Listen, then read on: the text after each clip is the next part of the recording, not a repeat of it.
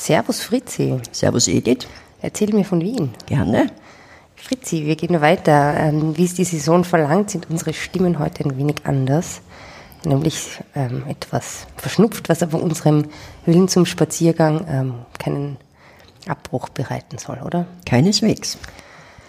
Das ist sehr schön. Äh, das letzte Mal haben wir ja über das Rote Wien gesprochen, was da so los war und warum das so super ist und haben auch, oder super war, oder, na, weiß ich nicht, was halt die Idee dahinter war. Und ähm, da ging es ja auch ums Wohnen. Und dann haben wir gesagt, wir gehen zum Karl-Marx-Hof. Ja. Ähm, der ist im 19. Bezirk. Ja. Ähm, bei der U4-Station Heiligenstadt. Und da gibt es ja auch diesen Spruch oder diesen Witz, dass ein ähm, Kind fragt seinen Opa, ähm, warum ist der Karl-Marx-Hof eigentlich beim, bei der UFG Heiligenstadt? Und dann sagt der Großvater so, na, weil das der Heilige der Kommunisten ist. Kann man erzählen, wie man will. Die Frage ist, ähm, warum ist der Karl-Marx-Hof eigentlich so berühmt? Das ist eine berechtigte Frage. Denn von den Gemeindebauten der Ersten Republik des Roten Wien ist er weder der älteste, das ist der Metzleinstaler Hof, mhm. noch der jüngste. Da sind etliche danach noch gebaut worden, manche sogar nicht fertig gebaut worden. Er ist auch nicht der größte, er ist zwar einer der größten, aber der größte ist der St. Leitenhof. Aha. Der ist im 16., oder? Der ist im 16., ja, das ist der allergrößte. Der Karl Marxhof ist schon einer der größten. Mhm. Aber er war damals schon natürlich als Flaggschiff sozusagen der Wohnungsflotte des Roten Wien gedacht. Mhm. dafür spricht ja auch sein Name.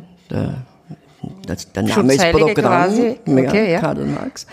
Äh, und ich glaube aber, oder es ist sicher so, äh, dass diese Ikonenhaftigkeit, die der äh, Karl Marxhof heute hat, durch die Februarkämpfe 1934, also mhm. ja, entstanden ist. Okay, ähm, du hast das gesagt, er ist so nicht der größte. Ähm, von welchen Dimensionen sprechen wir da? Weil wenn man den Karl, zum Karl-Marx-Hof fährt mit der, mit der Straßenbahnlinie D, sind es, glaube ich, drei Stationen, die ähm, vom Anfang bis zum Ende sind. Also für mich wirkt der schon sehr riesig. Ja, schon, aber das ist äh, um das ist natürlich auch dem Bauplatz geschuldet, dass er so lang und diese drei äh, Straßenbahnstationen äh, lang ist. Er ist 1,1 Kilometer, fast 1,2 okay. Kilometer lang.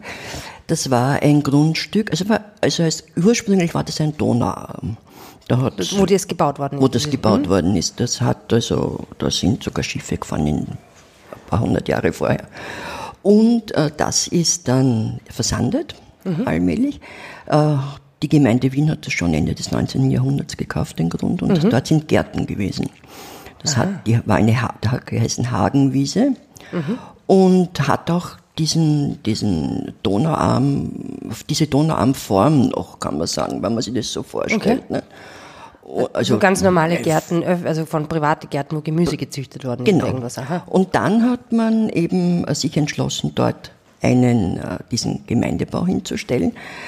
Hat natürlich besondere äh, Vorsichtsmaßnahmen bezüglich der Stabilität der Statik treffen müssen. Mhm. Es sind besondere Betonpfeiler eingemauert worden und mit einem Betongitter. Mhm. Und da ist es dann passiert, äh, dass äh, teilweise kleine Absenkungen waren, was natürlich zu einem entsetzlichen oder zu einem großen Spott der Gegner geführt hat. Aha, die können nicht einmal Häuser bauen. Mhm, also war das nicht so, also ich habe mir vorgestellt, das war sowas wie ein Experimentierfeld auch. Aber du hast gesagt, es hat schon davor welche gegeben. Mhm, also das war eigentlich so ein... Experiment war der Karl Marxhof nicht mehr, weil das, die haben angefangen 27 zu bauen, 1927. Mhm. Da hat es schon etliche, viele Gemeindebauten mhm. gegeben. Da war Wien seit fünf, fünfeinhalb Jahren ähm, äh, schon äh, eigenes Bundesland mit Steuerhoheit mhm, und so weiter. Genau, da haben wir, wir das letzte Mal darüber haben. gesprochen, genau. Und ähm, natürlich 1927 ein sehr prägnantes Jahr. Warum? Für, die, für das Verhältnis der Sozialdemokraten zu den christlich-sozialen. Das war eben das Jahr, in dem äh, der große Bruch zu, äh, stattgefunden hat, Schattendorf im Jänner. Ah ja, genau. Der Justizpalastbrand im, im Juli. Aber trotzdem äh, ist eben dieser Karl-Marx-Hof gebaut worden. 1930 war er fertig. Aha. und äh, hat Drei Jahre Bauzeit? drei Jahre Bauzeit, aber man muss bei den Dimensionen halt denken, äh, dass das schon äh, etliche Jahre, dass das schon etlicher Jahre bedurft hatte, um das fertigzustellen. Ähm, wie, wie viele Leute haben da gewohnt oder wohnen da jetzt? Weißt du das ungefähr? Naja, es ist so, es waren ungefähr äh, 1400 Wohnungen, nicht ganz drin. Ja. Äh, und haben circa 4000 Leute gewohnt damals. Okay. Jetzt geht man dazu über, immer wenn, eine Wohnung, wenn kleine Wohnungen frei werden, dass man die eventuell zusammenlegt oder so. Also es sind jetzt weniger, vielleicht um 100 Wohnungen weniger als, als damals. Wir haben ja das letzte Mal darüber geredet, ähm, der Witz an diesen also, an Gemeindebauwohnungen war ja, dass sie alle ein Bad gehabt haben. Nein, nein. Oder, oder, nein? Wasser. Wasser. Wasser und Klo. Wasser und Klo, naja. Mhm. Ja, naja, man, das war Hallo. ein unglaublicher Fortschritt. Na eh. Äh, Und also das, dieser, dieser Gemeindebau war Stadt in der Stadt. Äh, Du hättest eigentlich nicht rausgehen müssen aus diesem Gemeindebau. Wieso? Was war da alles drinnen zum Beispiel? Ja, es war alles drinnen, von Geschäften angefangen, über Mütterberatungsstellen, über Kindergärten, äh, über Büchereien, über, ja, es war zum Beispiel ganz am Anfang, also ganz im Süden, man sieht das jetzt nicht mehr so, aber dieser ganze, dieser ganze Komplex des Karl-Marx-Hofes ist in Form eines Schiffes gebaut. Ach so. Äh, Das ist, äh, kann man noch gut erkennen, wenn man kommt, also vom äh, Gürtel, die Heiligenstädter Straße rauf und kommt jetzt zum Karl-Marx-Hof in die Nähe. Weiß nicht, ob Sie die Situation kennt, kann man rechts in einer Nebenfahrbahn.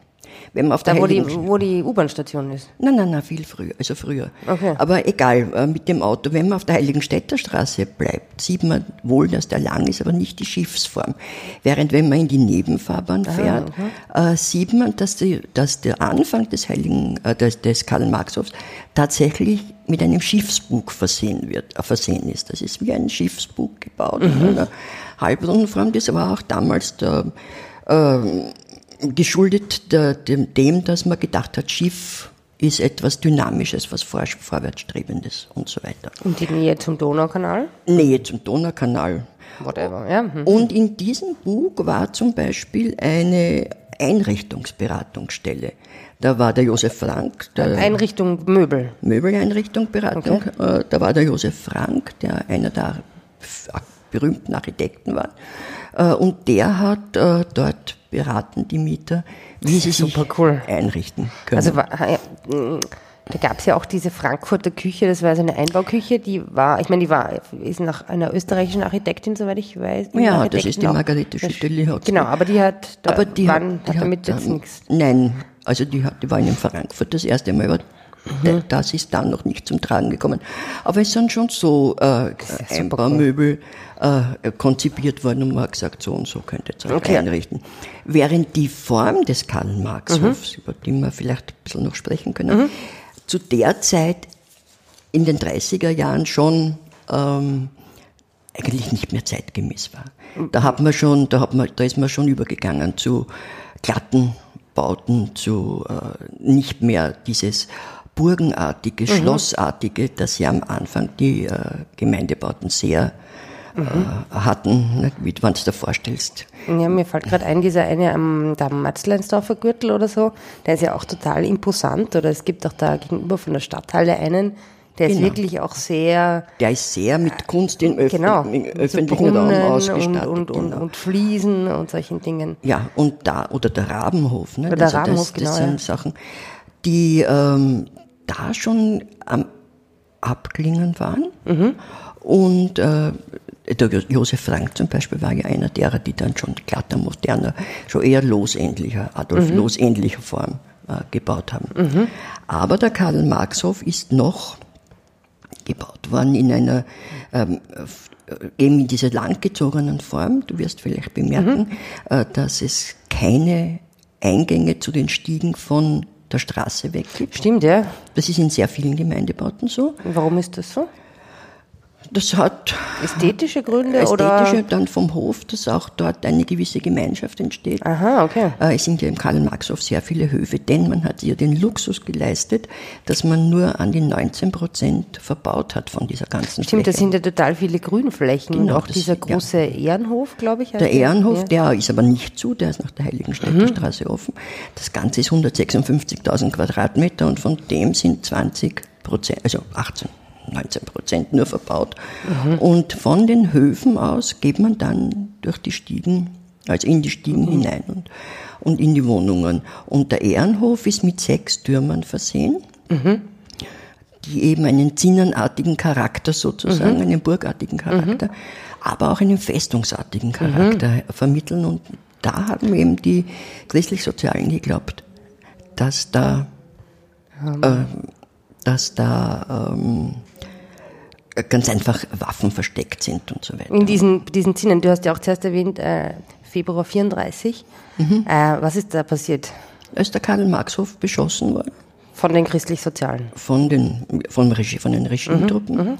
Und ähm, man hat, in ganz Döbling waren 19 Tote im Karl-Marx-Hof. Das gehen die Meinungen auseinander. Also es von überhaupt kein Toter im Karl-Marx-Hof. Die- Ich meine, es ist ja egal, wann 19 Ja. Tote sind, wo, wo die sind, Ja, ja, ist im Prinzip egal.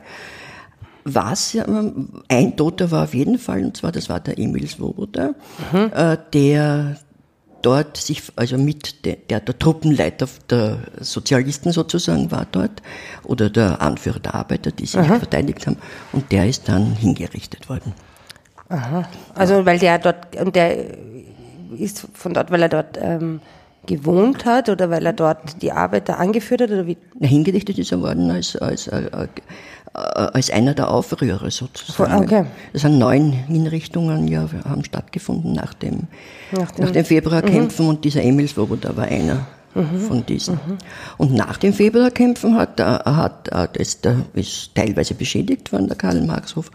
Und da hat auch, ähm, ist er dann umbenannt worden und zwar in Biedermannhof zuerst. Biedermannhof war wieder ein Anführer der, also ein, ja, der war ein Polizist oder ein Bundesheeroffizier äh, der christlich-sozialen, also des Regimes. Und dann ist er im Jahr äh, 1935 ist er aber in Heiligenstädter Hof umbenannt, Okay. umbenannt worden. Verstehe.